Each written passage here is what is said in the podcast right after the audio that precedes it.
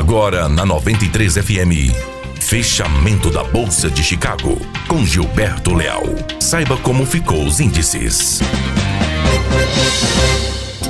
Olá, boa tarde. Hoje, quarta-feira, 29 de maio de 2019. Aqui Gilberto Leal e este é mais um boletim de fechamento de mercado, trazendo as principais informações da Bolsa de Chicago e também as informações de câmbio e fechamento de câmbio na B3, falando diretamente para 93 FM. O mercado segue suportado em Chicago pelas adversidades climáticas americanas e com o atraso do plantio americano de soja e também de milho. Soja então fechando o dia com alta de 16 pontos, contrato junho no fechamento valendo em Chicago 8 dólares e 72 centavos de dólar por bushel para o milho, fechando em leve queda de 1,5 Contrato junho em Chicago valendo 4 dólares e 18 centavos de dólar por bushel.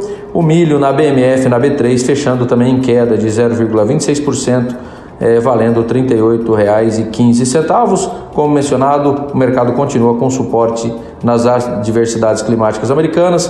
Alguns mapas ainda indicam excesso de chuvas aí para os próximos sete dias. O milho teve um leve movimento hoje no final do pregão de realização de lucros, principalmente é, por parte dos fundos após aí os ativos de milho em Chicago bater as máximas de três anos. Falar um pouquinho de câmbio, de fechamento de câmbio na B3, câmbio fechando o dia com queda de 1,19%, valendo no fechamento 3,9760, teve máxima do dia 40420 e mínima do dia 3,97 aí 60 fechando então o câmbio nas mínimas. Hoje o mercado muito otimismo é, local referente à articulação política em torno dos projetos aí essenciais da agenda positiva do governo Bolsonaro. O câmbio perdendo aí é, o lado psicológico dos quatro reais, a marca psicológica aí dos quatro reais. É, lá fora o mercado segue antenado, principalmente no aumento da tensão comercial entre China e os Estados Unidos. Meus amigos, essas seriam as principais informações para o boletim de fechamento de mercado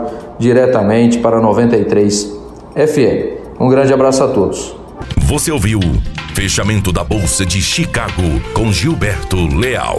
Aqui na 93. Apoio Granel Comércio de Cereais.